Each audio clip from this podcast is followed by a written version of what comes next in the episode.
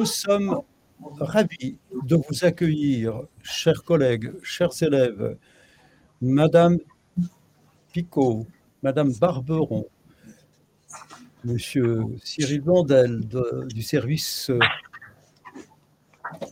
culturel de l'ambassade de France à Berlin pour réfléchir ensemble avec vos élèves et avec vous autour de Monsieur Jean-Louis Poirier, voyons de l'inspection générale de philosophie sur le bon usage du libre arbitre. Nous avons choisi ce sujet parce que nous sommes en pleine semaine franco-allemande 2021 et l'amitié franco-allemande qui est à l'origine d'une nouvelle, si je puis dire, dynamique européenne a sans doute quelques rapports avec le libre arbitre. Je me permets de vous solliciter, Monsieur euh, Blondel, pour ouvrir cette séance avec euh, un mot très rapide aussi de Madame Picot et d'Alain Crouzet, et puis ensuite nous, écouterons euh, la conférence de Monsieur Poirier lui-même.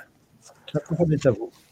Oui, merci, cher monsieur Michalski, cher monsieur le, doyen Poirier, cher professeur et élèves. Bah, je suis vraiment ravi de vous pouvoir ouvrir votre euh, nouvelle journée de, travail sur, euh, sur le libre arbitre dans le cadre de cette semaine franco-allemande. Moi, je suis le, conseiller culturel de l'ambassade de France en Allemagne, c'est-à-dire que je m'occupe euh, à la fois de la culture, mais aussi de l'éducation et de l'enseignement supérieur. Et puis, je suis également le directeur de l'Institut français d'Allemagne. Ce sont des centres culturels que la France a dans 13 villes en Allemagne, des instituts français. Alors, je, suis aussi vraiment euh, très heureux parce que je vois qu'il y a des, élèves euh, d'établissements euh, scolaires, d'une part français en, Allemagne, et ça pour moi c'est fantastique. Je m'occupe beaucoup avec mon adjointe qui est, qui est là, Isabelle, Isabelle Picot, qui représente la UFE en Allemagne. Mais je suis aussi très content de voir qu'il y a des établissements en France qui, qui participent parce que vraiment la relation franco-allemande, c'est c'est quelque chose, je crois, qui, qui doit toucher euh, chacun et chacune euh, en France et en Allemagne, et en tout cas, on, s'y emploie. Alors, je, puisque nous allons avoir euh, l'exposé expert de, de Monsieur Poirier, après, je ne vais pas m'aventurer dans des considérations philosophiques sur le libre arbitre, mais juste faire un petit lien avec le, la relation franco-allemande, évidemment, puisque aujourd'hui, enfin, en, janvier 2021, nous sommes quasiment jour pour jour au 150e anniversaire de la fin des combats de ce qu'on appelle en France la guerre de 70, la guerre franco-allemande en Allemagne, euh, qui évidemment n'a pas marqué un point haut des relations entre la France euh, et l'Allemagne, euh, bien au contraire. Euh, un début, on peut considérer d'une période de, de, de, grande hostilité, même si ce n'est pas vraiment le début.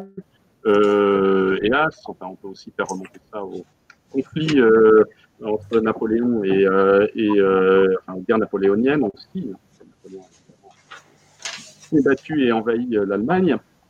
Mais cette guerre de 70 a quand même marqué un, tournant avec le traité de Francfort. Donc, a aussi, je ne vais pas dire fêter, mais commémorer le 150e anniversaire qui a, au printemps 1871, marqué, c'est l'annexion d'Alsace et de la Lorraine et qui a ouvert un cycle qui s'est poursuivi avec la Première Guerre mondiale, bien sûr. C'est là une de ces causes euh, de conflit, encore de guerre entre notamment la France et l'Allemagne, et euh, qui s'est encore poursuivi, bien sûr, avec la Deuxième Guerre mondiale. Donc tout ça pour ramener au libre arbitre, pour dire que, évidemment, euh, euh en 1945, les euh, Français et Allemands pouvaient paraître totalement prédestinés à continuer une relation de, à tout le moins d'hostilité et qu'il a fallu euh, aux euh, personnes qui ont lancé la relation, euh, la réconciliation franco-allemande, à la fois en haut de, dans nos, autorités, au plus haut niveau, bien sûr, général de Gaulle et Adenauer, mais aussi à tous les niveaux de la société, puisque cette relation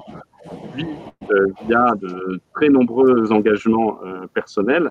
Il a fallu vraiment, surtout à cette époque-là, faire un exercice très fort de libre arbitre pour sortir de ce qui pouvait apparaître comme un déterminisme complet pour des générations qui ne connaissaient que des décennies euh, de haine et euh, de, de combats euh, de combat franco-allemands. Donc c'est vraiment quelque chose d'essentiel et c'est important que cette, cette, réunion, cet échange aujourd'hui se tienne pendant cette semaine franco-allemande. Demain, c'est le, 22 janvier, hein, donc la journée franco-allemande. On commémore en particulier euh, le 22 janvier 1963 euh, le traité de l'Élysée qui a vraiment marqué euh, cette, réconciliation franco-allemande, mais aussi maintenant le 22 janvier 2019 avec le traité d'Aix-la-Chapelle qui a permis de relancer et approfondir encore les, relations entre, la France et, l'Allemagne. Voilà, on, peut considérer évidemment qu'aujourd'hui c'est plus simple de travailler avec euh, entre la France et l'Allemagne, mais euh, je dois quand même dire qu'on est loin d'être dans un déterminisme euh, à, cet égard. C'est quand même un travail de tous les jours.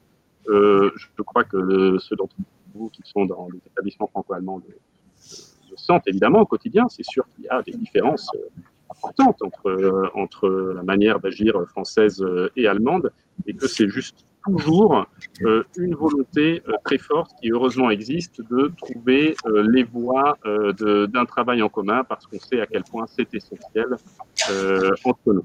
Donc vraiment à cet égard, je dois dire que les établissements franco-allemands scolaires sont des exemples, à la fois des exemples de fonctionnement au quotidien en, franco-allemand et puis aussi parce que évidemment ils forment une génération de petits ambassadeurs du franco-allemand ambassadeur du franco-allemand à tous les niveaux. Et euh, dans mes, dans mes fonctions, dans, mes, euh, dans mon travail, je croise très régulièrement, euh, que ce soit des Français ou des Allemands, des anciens élèves de cet établissement, qui, ont, qui continuent, parfois des décennies plus tard, à, à s'investir dans, dans le franco-allemand. Voilà, donc merci pour ce travail, pour votre participation et d'avoir choisi ce thème et de m'avoir permis de, de l'ouvrir. Je vous souhaite de, vraiment d'excellents d'excellents travaux euh, sur le libre arbitre et euh, à faire vivre la relation franco-allemande. Merci beaucoup, monsieur le conseiller euh, de l'ambassade culturelle de l'ambassade de France en Allemagne. Merci pour votre soutien. Est-ce que, très brièvement, madame Picot peut dire juste un petit mot de ce programme que nous avons préparé ensemble? Je vous laisse la parole, s'il vous plaît. En tout cas, merci, euh, merci, à vous, merci à votre équipe. Je voulais simplement, parce qu'on va laisser la place au débat, hein, mais je voulais saluer euh, vraiment l'engagement de, tous les participants, saluer l'engagement des enseignants hein, qui, au quotidien, on sait, on connaît leurs difficultés. Hein. Euh, saluer l'engagement des enseignants, de l'ensemble des personnels des établissements, des personnels de direction. Et je crois que ben, malgré cette situation, euh, on va dire, euh, inédite, euh, la vie continue et on continue à, à, débattre et, et à, à, se projeter vers l'avenir. Donc, moi, je vous souhaite de très bons débats. Je, je, je suivrai encore avec beaucoup d'intérêt cette première partie. Merci. Merci à vous, en tout cas. Merci, Madame Picot, d'avoir surtout rappelé le contexte très particulier qu'un euh, grand nombre de nos partenaires sont en simple réception euh, de nos programmes. Ils ne peuvent pas se connecter depuis leur établissement puisqu'ils sont confinés. Euh, je remercie tout le monde pour cette mobilisation qui est tout à fait remarquable, mais ça valait le coup. Monsieur Crouzet ouvrira la deuxième partie de notre programme tout à l'heure. Là, je donne la parole à Monsieur Poirier pour commencer notre réflexion sur le bon usage du libre arbitre. Merci d'être avec nous. Et ce n'est pas la première fois que nous vous remercions. Je me rends le plaisir de vous écouter euh, pour un quart d'heure, 20 minutes d'exposé. Bien. Eh bien, je vous, remercie d'abord de me donner la parole en une circonstance où sont présents euh, de part et d'autre des partenaires tout à fait remarquables qui entourent la philosophie en quelque sorte de son histoire et de la présence, au meilleur sens du terme, du politique. Le, thème que nous a proposé l'institution aujourd'hui, que nous a proposé M. Michalewski, que je remercie encore beaucoup, ce thème est assez singulier parce que il s'agit de parler du libre arbitre. Je pourrais vous dire que nous en avons déjà parlé puisque j'ai eu l'occasion de faire deux leçons à ce sujet et je n'y reviendrai pas.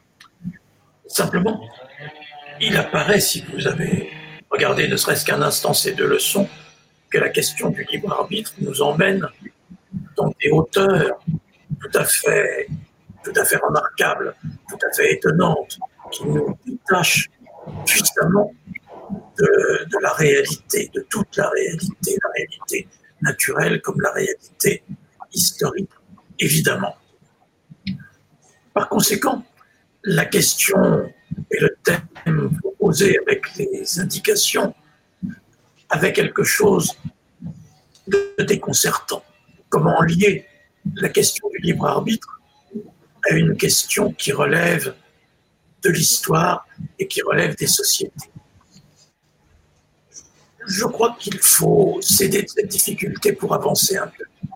Et donc je vous propose de rappeler en très peu de mots ce qui doit concerner toute approche philosophique de la question du libre arbitre, mais aussi d'ouvrir dans une direction où nous comprendrons mieux les questions qui nous préoccupent, celle qui a été évoquée de l'amitié franco-allemande et plus largement la question même de la construction européenne. L'idée du libre arbitre, je me permets de vous rappeler très brièvement l'essentiel. Le libre arbitre, c'est l'idée d'une possibilité de surmonter ou de s'arracher au déterminisme qui rendent la plupart de nos actions, sinon toutes, déterminées et nécessaires. C'est donc l'idée c'est le deuxième point, l'idée du libre arbitre, c'est l'idée que nous pouvons, si nous faisons usage de notre libre arbitre, être auteurs de nos actions. Voilà, je reprends donc ces deux points. Possibilité de s'arracher au déterminisme et possibilité qui nous est offerte de nous rendre auteurs de nos actions. Simplement, vous voyez bien mais maintenant, le problème qui s'attache à cela, c'est que le libre arbitre concerne l'individu et relève, est une qualité qui caractérise la volonté, et je le dis bien, je le répète, la volonté de l'individu. Vous voyez tout de suite le problème. En quoi la question du libre arbitre peut-elle concerner les relations entre deux peuples ou la construction d'une entité comme l'Union européenne? Alors, il y a évidemment une approche qui est commode, utile, éclairante, c'est qu'en effet, voilà un exemple dont il on trouve sans doute pas beaucoup dans l'histoire, la réconciliation franco-allemande, en effet, montre de la part des gouvernants de chaque peuple la capacité à s'élever au-dessus d'un certain nombre de déterminations, au-dessus de ce à quoi semblait ainsi diriger le passé. Sans doute. Mais du point de vue philosophique, nous sommes plus exigeants puisque nous devons comprendre comment les choses se passent. Il nous faut comprendre comment, précisément, euh, dans l'histoire et dans les peuples, peuvent se produire ce genre d'événements que l'on attribue un peu rapidement au libre arbitre, alors que les peuples n'ont pas de volonté. On peut parler certes de la volonté d'un peuple, mais nous savons bien qu'il s'agit là de quelque chose de métaphorique, parce que les peuples ne sont pas des individus, les peuples n'ont pas de volonté, et les peuples, justement, ne sont pas des individus.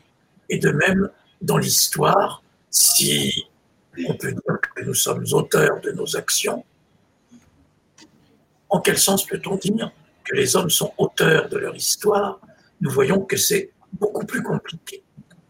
Alors, je voudrais, pour aller un peu plus loin et un peu plus loin dans le sens de retrouver cette réalité qui nous rassemble aujourd'hui et ces anniversaires qui ont été évoqués, je voudrais évoquer, pour commencer, deux personnalités, non pas étranges, fort importantes, mais dont le comportement ne cesse de nous interroger.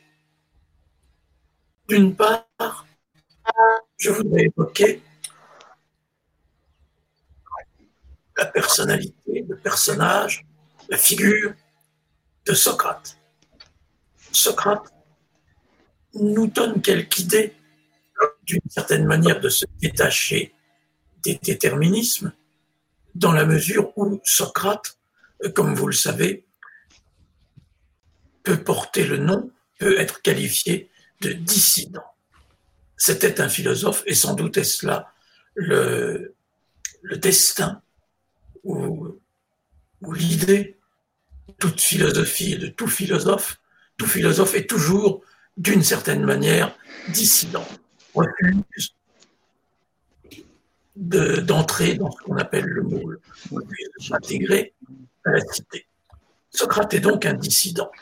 Et je voudrais, pour euh, aller plus loin, rapprocher de cette figure la figure d'un autre dissident que vous ne connaissez peut-être pas, mais c'est précisément l'occasion de faire sa connaissance. Il s'agit de, du philosophe tchèque Patochka. Comme vous le savez peut-être, Jan Patochka est mort en 1977 et sa mort peut être, sans la moindre grandiloquence, rapprochée de celle de Socrate. Vous savez que Patochka était un dissident, et un dissident au sens le plus concret du terme, et que cette dissidence lui a coûté la vie, puisque, comme Socrate, il a été, il est mort, exécuté, si l'on peut dire, en tout cas assassiné par l'État auquel il appartenait. Ces deux figures nous intéressent dans la mesure, au-delà de leur dissidence, où elles nous laissent un message philosophique, un message philosophique qui nous appelle à comprendre, et là je vais suivre un peu l'enseignement de Patochka, qui nous appelle à comprendre le, le mouvement par lequel se forment justement des peuples et peut-être par lequel s'est formée l'Europe et donc, d'une certaine manière, l'Union européenne. Je m'attarde donc un peu, si vous le permettez, à cette notion très compliquée de l'Europe pour pouvoir mieux examiner dans quelle mesure quelque chose comme l'usage d'une liberté s'y réalise. Alors d'abord, en un premier sens, qu'il faut très vite dépasser. Et ce qui va nous intéresser, c'est qu'on ne va pas cesser de dépasser un certain nombre de sens notoirement insuffisants. En son premier sens, l'Europe est une réalité géographique, définie par conséquent par des limites elles-mêmes géographiques relativement bien dessinées, relativement bien définies. C'est l'Europe au sens géographique. Cette Europe ne saurait en aucun sens, sauf au sens où elle semble peut-être en être la base, nous intéresser dans notre analyse. L'Europe, c'est aussi une réalité, peut-être, comme Union européenne, une réalité politique, et plutôt, me semble-t-il, qu'une réalité politique, puisqu'il n'y a pas d'État européen, une réalité économique l'Europe est un marché. Et à partir de là, si nous découvrons avec nos philosophes que l'Europe, pardonnez-moi d'être un peu, comment dirais-je, abstrait ou audacieux, l'Europe, ce que nous devons comprendre aujourd'hui, c'est que c'est une idée philosophique. En quel sens est-ce une idée philosophique? Ce qui l'arrache entièrement, je le répète, à la géographie, à l'économie, à la politique. C'est une idée philosophique au sens, c'est Husserl, qui, très grand philosophe du XXe siècle, qui nous a fait comprendre, en tout cas nous a rappelé cette sorte d'évidence néanmoins paradoxale. Husserl dit que les Japonais sont des Européens. Il dit que les Américains sont des Européens. Et par là, il est clair que la géographie est reléguée au magasin d'accessoires qui ne peuvent plus servir à rien. Parce que Husserl, s'il dit cela, il a en vue l'idée européenne, et l'idée européenne, c'est avant tout une certaine civilisation européenne. Et je voudrais que l'on n'oublie jamais cette notion. C'est à ce titre que l'Europe peut être une idée. Et une civilisation, la civilisation européenne, qui déborde toutes les frontières, qui est, pardonnez-moi d'employer un mot qui n'est plus à la mode, qui a quelque chose d'universel, cette civilisation, c'est celle qui se définit autour de la raison et autour de ce que Husserl appelle l'attitude théorique. L'attitude théorique, c'est quelque chose qui est né, et voilà encore une racine concrète de l'Europe, qui est née en Grèce avec les mathématiques. C'est la capacité de regarder le monde, de considérer les choses en voyant au-delà de cela des idées.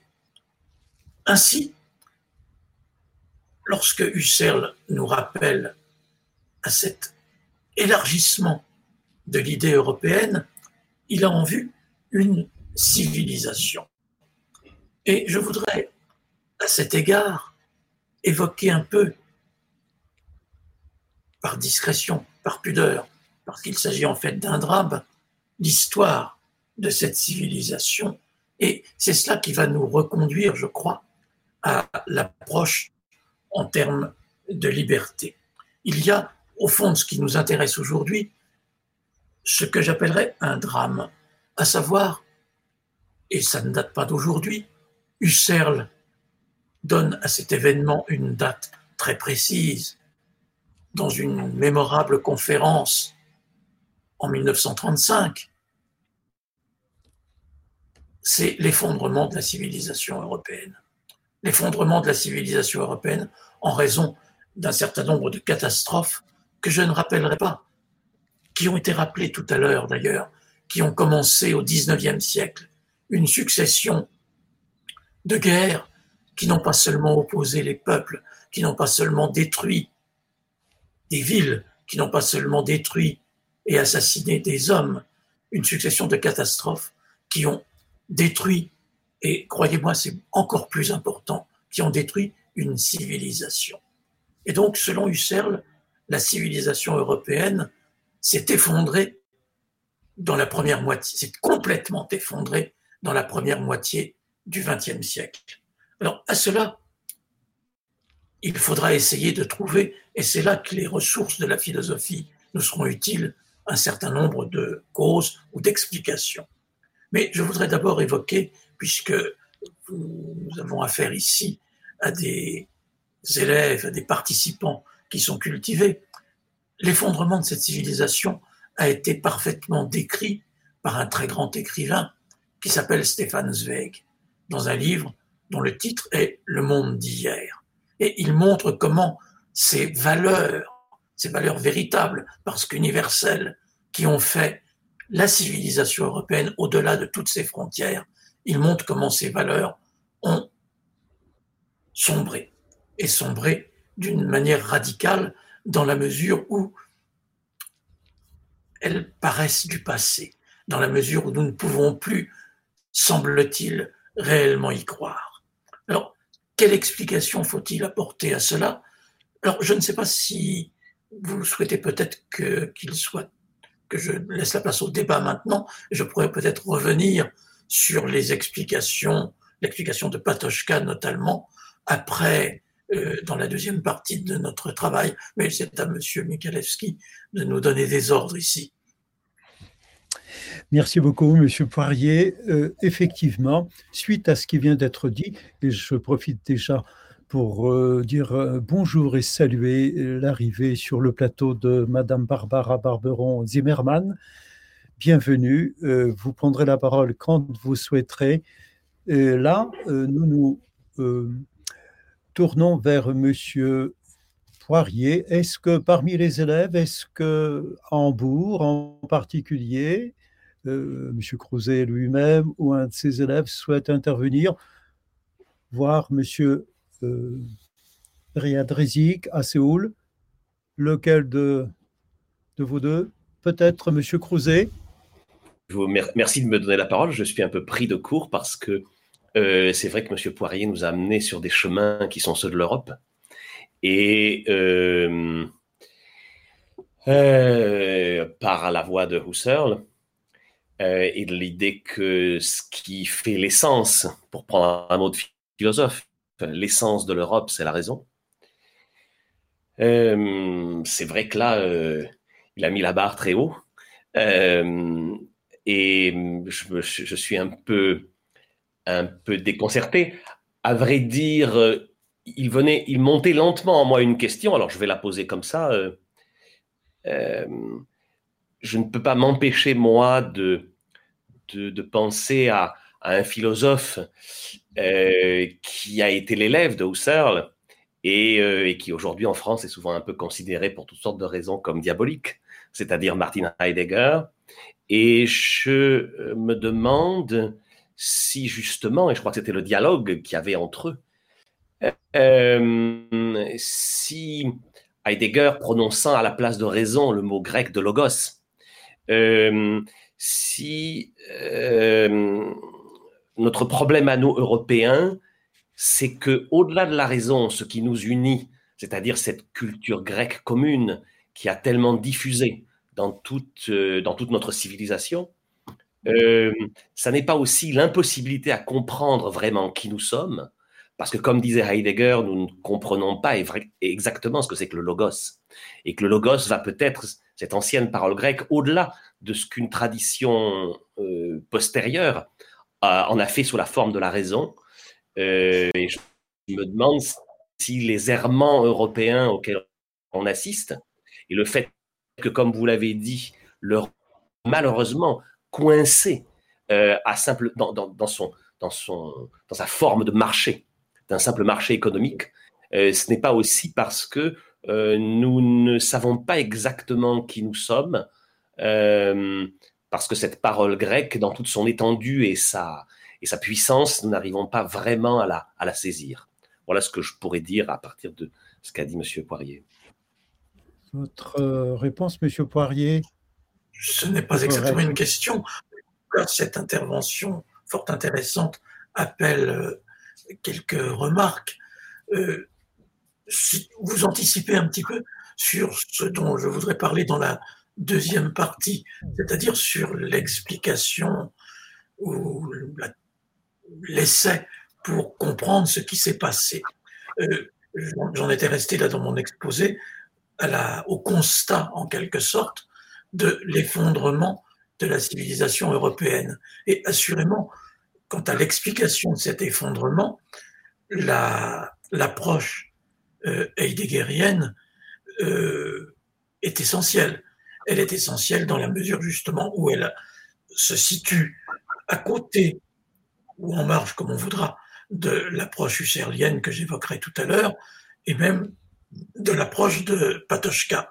Et cette approche est, très intéressante dans la mesure, vous l'avez rappelé vous-même, où le, problème essentiel, c'est que nous ne nous comprenons plus à travers l'idée européenne. Et Heidegger apporte justement avec la référence au logos et à la Grèce les, les moyens, euh, peut-être pas de nous comprendre, mais de faire un bout de chemin en, en direction d'une interrogation. Et c'est cela qui est en effet tout à fait, tout à fait intéressant, c'est-à-dire de voir comment, dans, dans le sillage de, ce constat de l'effondrement de la civilisation européenne, ont surgi un certain nombre de questions, celle de Husserl lui-même, celle de Heidegger, celle de Patochka, un certain nombre de questions qui nous préoccupent et nous interrogent sur ce que, culturellement parlant, nous essayons de faire et ne parvenons peut-être pas à faire. Je, ne sais pas si j'ai, si j'ai, votre question n'étant pas une question, la question n'est pas je vous ai répondu, mais je ne sais pas si j'apporte quelque chose par votre réponse. Je vous remercie en tout cas de cette réponse. Euh, voilà. Mais je vais laisser la parole aux élèves. Euh, peut-être euh, je n'ose pas solliciter les élèves du lycée Jean-Pierre Vernant à Sèvres. Souhaite-t-il prendre la parole? Oui, du coup, j'avais deux petites questions. la première question, c'était pour savoir, quand vous avez dit que Socrate, c'était une sorte, il était dissident. C'était dissident dans quel sens? Socrate, en quel sens Socrate était-il dissident?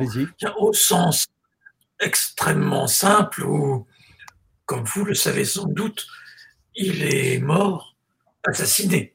Assassiné, c'est-à-dire exécuté par la démocratie athénienne. Et comme il n'était pas entièrement innocent, il était donc dissident. C'était... Alors, il faut peut-être faire une différence entre l'opposant et le dissident. L'opposant un opposant politique qui est d'une certaine manière parfaitement intégré au système le dissident qui obéit aux lois. Socrate obéissait parfaitement aux lois. Le dissident est celui qui, comment dirais-je, ne, ne partage pas les mêmes valeurs. Et dans l'exemple de Socrate, c'est très clair, c'est-à-dire les valeurs de la démocratie athénienne étaient celles de la démocratie, c'est-à-dire celles auxquelles se consacrait le peuple. Alors, on peut citer une foule de valeurs, le fait de euh, quand on fait des guerres, de les gagner, le fait de se faire bien voir dans la cité, etc. Tout cela, Socrate est dissident au sens où ça lui est indifférent. Et ce qui lui importe, c'est une certaine idée de la justice qui est bien au-dessus de celle des tribunaux institutionnels. Et cela, vous comprendrez qu'aucune institution ne peut le tolérer. C'est en ce sens tout simplement que Socrate était dissident et resté d'une certaine manière le modèle de la dissidence, puisque c'est quand même, d'une certaine manière, la mort et l'assassinat de Socrate qui, dans l'histoire, l'ont rendu, je n'ose pas dire immortel. Je ne sais pas si j'ai répondu à votre question. Merci. Peut-être une deuxième question à Sèvres, voire à Lyon, si vous voulez bien. Euh, je, euh, Allez-y. Euh, déjà, je voulais vous dire merci pour la réponse. C'était très clair et j'ai bien compris. Euh, ma deuxième question, du coup, c'est est-ce que les guerres de l'Europe, du coup, qui sont considérées comme certains par, par certains comme une sorte de drame, est-ce qu'elles ne seraient pas nécessaires euh, pour créer une sorte d'union euh, de l'Europe comme on la voit aujourd'hui? Vous me posez la question. Je, je, pourrais, je devrais même vous répondre que cette question, qui est extrêmement grave et sérieuse, appelle de votre part à vous, de la part de chacun, une, une réflexion. Alors, je, contente de, je me contente de vous répondre par ma propre pensée. Les guerres qui n'ont pas entraîné, mais ont été liées à l'effondrement de la civilisation européenne depuis le 19e siècle, ces guerres, il y a un point qui est parfaitement clair, ont été des catastrophes, pas seulement parce qu'elles ont entraîné cet euh, effondrement, elles ont été des catastrophes parce qu'elles ont entraîné une somme invraisemblable de destruction, et pas seulement la dernière qui a battu tous les records. elles ont entraîné une somme invraisemblable de destruction, de malheur et de crimes. Et donc, à cet égard, je ne suivrai pas tout à fait la piste que vous proposez. Je ne crois pas qu'on puisse dire que ce genre de choses qui est absolument détestable puisse entraîner des effets bénéfiques. Je pense tout le contraire. Je, ne vois, enfin, on peut le dire, mais on ne peut pas le montrer. On ne peut pas l'établir. On peut l'espérer même, comme vous le faites, et c'est louable. Mais il faut, je crois, distinguer entre ce qui est et ce qui n'est pas. Ce qui est, c'est le crime, il est absolu. Ce qui n'est pas, c'est l'effet bénéfique qui en ressort. Autrement dit, on ne peut pas partir en guerre avec cette idée. Merci beaucoup, Monsieur Poirier. Nous arrivons donc euh, au terme de la première partie de ce programme euh, avec euh, une réflexion sur le bon usage de libre arbitre dans sa dimension historique proposée par Monsieur Jean-Louis Poirier. je vous propose de nous arrêter là toute cette première partie sera disponible en différé en vidéo et en podcast sur notre site internet dans les jours qui viennent. Ceux qui souhaitent nous revoir pourront retrouver toute la documentation. Merci et à très vite pour la deuxième partie du programme.